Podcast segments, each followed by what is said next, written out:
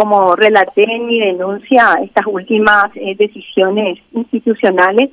eh, no coinciden, no coinciden ni convergen con las mías y, y asimismo como lo expresé, empezaron a poner una distancia eh, y sobre todo una diferencia en lo que en un principio me motivó a renunciar al Ministerio Público y acompañar a la ministra Anilda Romero, quien fue mi compañera en el año 2004 en el Instituto de Altos Estudios Estratégicos. y donde las dos nos comprometimos con la nación y ante su propuesta de acompañarle, dada mi especialidad y mi conocimiento en materia de derechos humanos de las mujeres y sobre todo mi, el aporte técnico que yo podía hacer tras el tiempo que estuve en la fiscalía y como docente también. Eh, entonces eh, yo había aceptado esa, esa propuesta y te quiero decir realmente que, que este año yo trabajé también en lo que me gusta eh, y encontré un grupo fabuloso de funcionarias técnicas que acompañaron ese intenso trabajo que además es muy complejo trabajar en materia de violencia contra las mujeres. Las cifras alarmantes, eh, la posibilidad de llegar antes, trabajar en prevención, que es un compromiso realmente eh, muy muy importante que tenemos que asumir y la articulación con otras instituciones como el sistema de justicia. Y lastimosamente estas últimas decisiones institucionales y también eh, hicieron que yo me dé cuenta de que ya no coincidía verdad con la propuesta inicial y entonces decidí presentar renuncia. Y sobre todo ante la ver igualmente lo que provocó en la sociedad y que todo el trabajo que hicimos durante el año 2020 y durante la situación de la pandemia en materia de violencia contra las mujeres, cuatro protocolos eh, de atención, prevención, seguimiento para víctimas de violencia y víctimas de trata, eh, 24 sesiones de la Mesa de Prevención a la Violencia, eh, el tratamiento de, un anteproyecto, en fin, todas estas eh, tareas uh parecieron que a la sociedad ya no le convencía y, sobre todo mi discrepancia con la publicación de un comunicado ah, eh, dirigido, sectario y que no condecía con lo que yo le aconsejé a la ministra. Ahora, ¿y por ¿Por qué no estuvo de acuerdo, doctora? ¿Qué le, qué le, qué le, qué le molestó de ese comunicado? Y en primer lugar, eh, yo soy partidaria de que en lo posible los comunicados sean eh, generales eh, y sobre todo en este caso en particular donde, como yo te expliqué, estaba en el interior y, entonces el material al que yo tuve acceso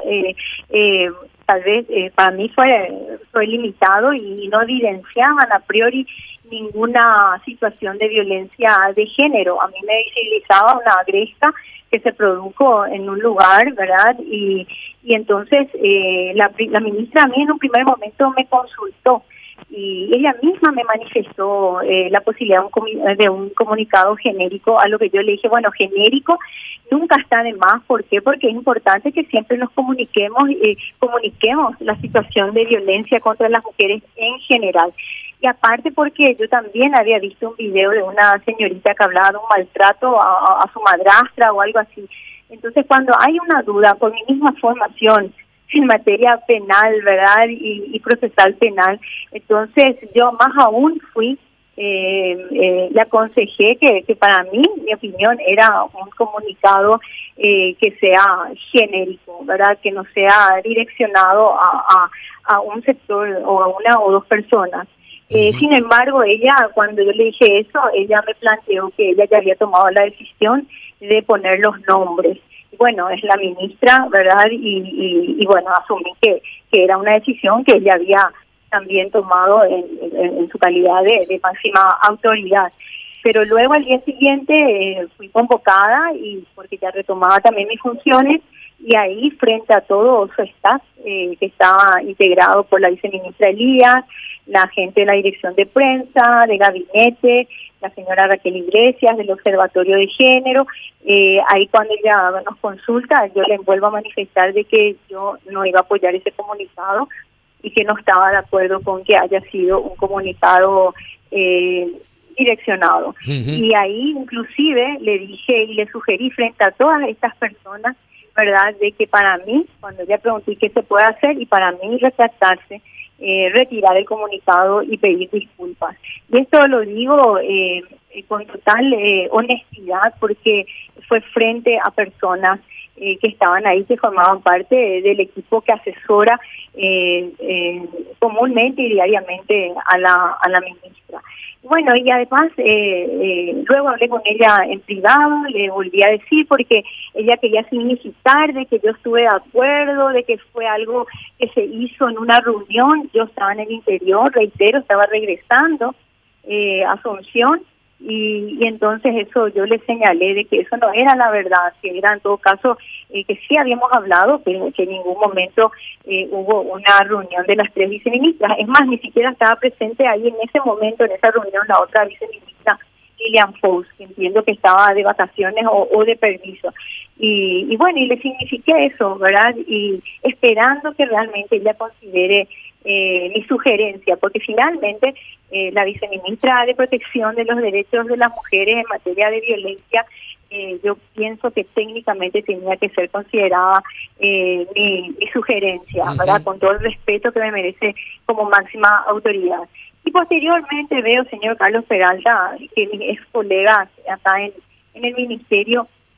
empiezan a, pronunciarse también y, y, se utiliza un término peyorativo como de mujerín y eso también le señalé a, a, la ministra y, que sin se tome ninguna medida al respecto. Y bueno, eh, eh, todas esas situaciones fueron sumando y finalmente cualquiera puede preguntar por qué esperó un día, por qué esperó dos días, porque realmente tenía el, el convencimiento de que ella eh, iba a razonar, se iba a hacer asesorar, ya si no coincidía conmigo, por otras personas eh, expertas, eh, siempre a ella la asesoró también la sociedad,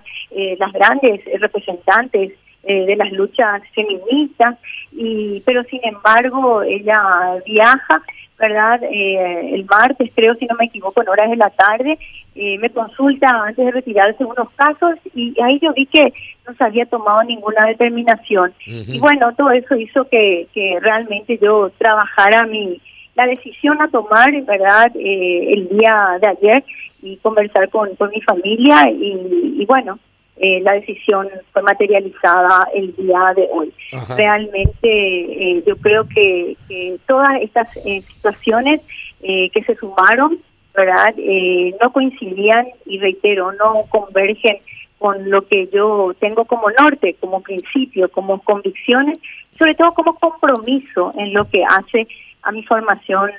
netamente normativa en, materia de violencia de género y derechos humanos a las mujeres. Y la decisión eh, fue tomada, fue comunicada a la ministra y, bueno, también eh, aproveché, ya que justo me convocaron en, una nota en medio eh, para consultarme con respecto a qué hicimos el Ministerio de la Mujer con relación a estos últimos sucesos de violencia extrema, de feminicidio. Y bueno, presenté el informe de la comunicación que habíamos hecho del trabajo con la licenciada Ana Pagón, directora general de SEDAMUR, eh, con la funcionaria del 137 y creí conveniente, ya habiendo presentado eh, mi renuncia indeclinable y haber comunicado a la ministra vía telefónica y haber entregado una copia también al director de gabinete, creo que en honestidad correspondía agradecer y despedirme el acompañamiento que siempre tuvieron los ah, medios a los hechos y sucesos de violencia contra la mujer. Doctora, ¿alguien eh, insinuó eh, que debía renunciar?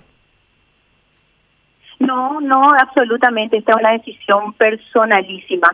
que como yo te estaba mencionando al principio, a mí me, yo estaba realmente muy feliz en mi trabajo, eh, habíamos hecho muchas cosas, me gustaba el hecho de haber estado en el Ministerio Público, eh, siempre en contacto con mis colegas fiscales, la posibilidad de, de, seguir aplicando los protocolos del Ministerio Público con el Ministerio de la Mujer. Eh, a mí nadie me pidió mi renuncia, tampoco al contrario, de cuando le, le comuniqué a la señora ministra, ella muy respetuosa me dijo si, si no podía esperar y yo les puse mis motivos de que para mí eh, no podía esperar porque tenía que ver con mis principios y cuando llega el límite que tenemos cada uno, en mi caso particular, mi dignidad,